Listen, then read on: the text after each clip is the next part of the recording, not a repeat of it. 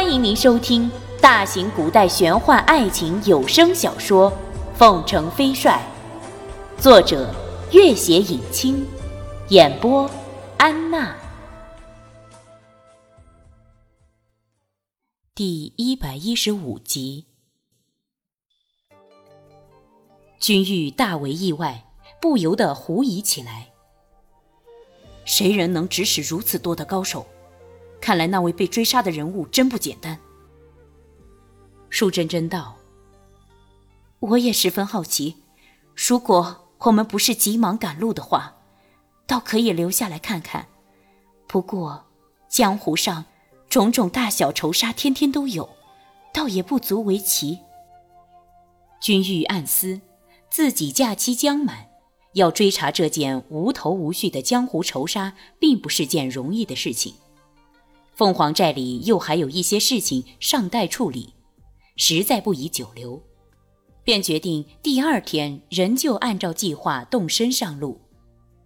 两人吃过晚饭，便分头休息。半夜，舒珍珍忽然被一阵尖利的叫声惊醒，她听得正是隔壁君玉房间里传出的，不由大惊，立即跃起，奔到君玉房间。君玉自来行事沉稳，即使生命垂危时，也绝无可能发出这样的尖叫。可是这声音却又明明白白是他的。舒珍珍推门，门是锁着的，敲了几声，君玉来开了门。舒珍珍点了灯，幽幽的灯光下，只见君玉满头大汗，神色惨淡，从未有过的惊慌失措。舒珍珍拉了他的手，发现他的手都在微微的颤抖。君玉啊，你怎么了？君玉的声音和手一样微微的发抖。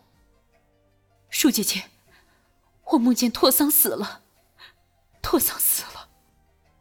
舒珍珍看他惊慌失措的样子，叹息一声：“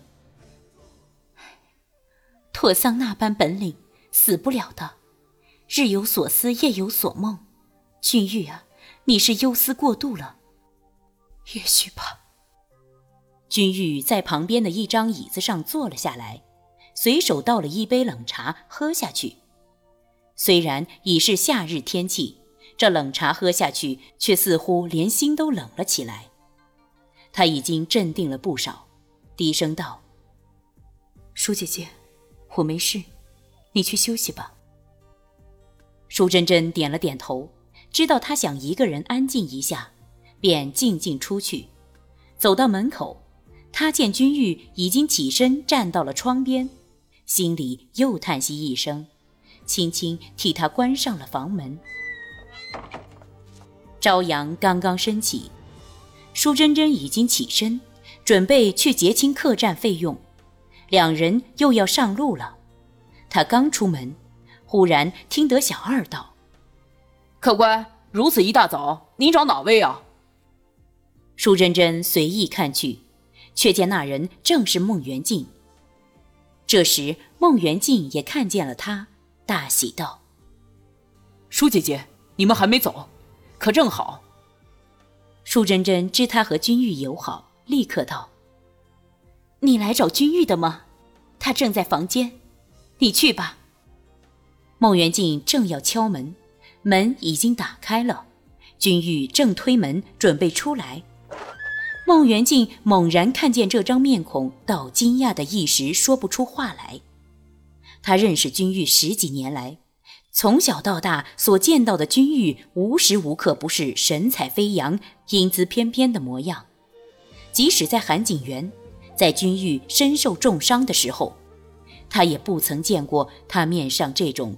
晦暗憔悴之极的神情，他讶然道：“君玉，发生什么事情了？面色怎么这般难看？”君玉强笑着摇了摇头，好一会儿才低声道：“我梦见一个朋友死了，没什么，不过是一个梦而已。”孟元敬盯着他：“这个朋友是谁？是拓桑吗？”君玉迎着他的目光点了点头，一瞬间，孟元敬的心完全沉入了冰窖之中，在此之前，他一直抱着相当的幻想。他深知君玉和拓桑二人绝无可能。只要拓桑不在这个世间，慢慢的，当时间冲淡了一切，凭借自己和君玉那么深的情谊，自己只要耐心守候，就总还有机会。此次他虽然是奉旨来追杀拓桑，他却完全清楚，奉旨是一个理由。自己要铲除情敌的私心也是一个理由，可是却不巧碰上君玉。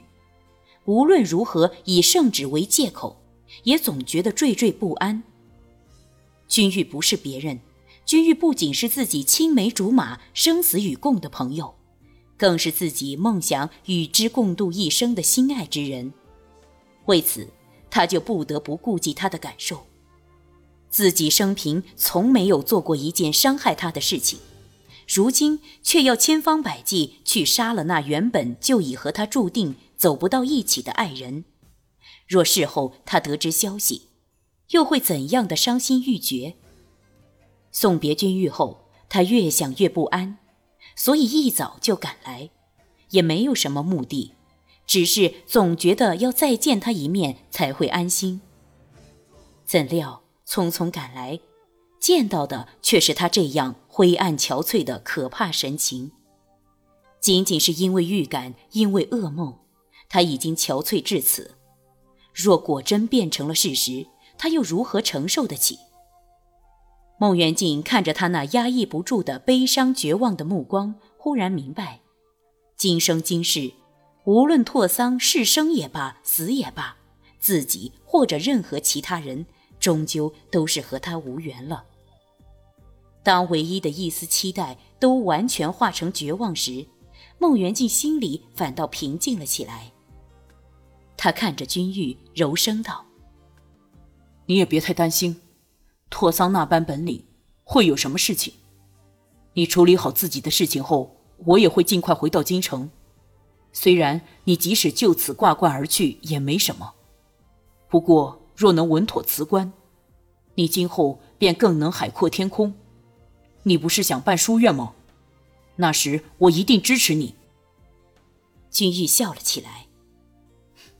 等你告老还乡的时候，就来我的书院做先生吧。好，到时我一定拖家带口，去你的书院做个古板的老先生。拖家带口，袁静要成家了吗？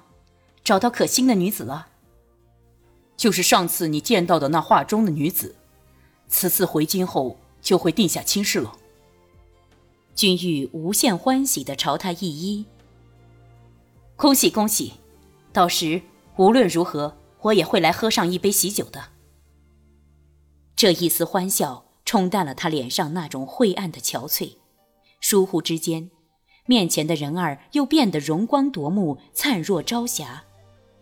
孟元敬别开目光，心里很想放声大哭，却依旧笑道：“到时即使谁也不请，我也会请你的，君玉，我此生最要好的朋友。”君玉忽然想起一个问题，立刻道：“元敬，昨日舒姐姐追踪那大盗时，虽然没查到结响的线索，却发现他们正在密谋伏击一个重要的人物。”看样子出动了不少好手，川陕大盗厉害无比。你虽然也带了很多精兵强将，但是强龙不压地头蛇。你在这里查案的时候，更要小心行事，注意安全。孟元敬听得他殷殷关切之意，心里觉出一丝暖意，点了点头：“我会注意的。你只管安心回凤凰寨处理好一切。”在小镇长街的尽头，孟元敬目送他和舒珍珍快马离去，好半晌才低语道：“君玉，对不起，我还是没有告诉你真相。今后，你恨我也罢，怨我也罢，我绝不会让你身陷险境，最终身败名裂，亡命天涯。”刚回到客栈，朱雷就匆匆出来，低声道。结响一事毫无头绪，不过已确切侦知伯克多的落脚地点，卑职已调派了一百八十名好手。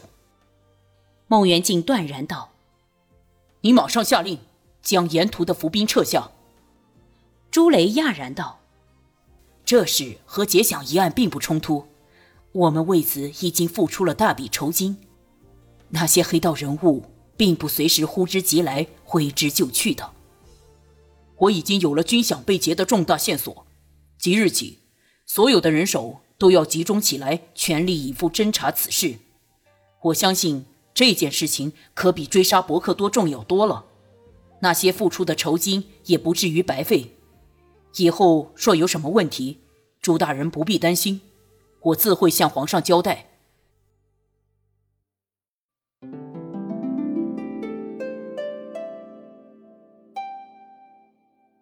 本集播讲完毕，感谢您的关注与收听。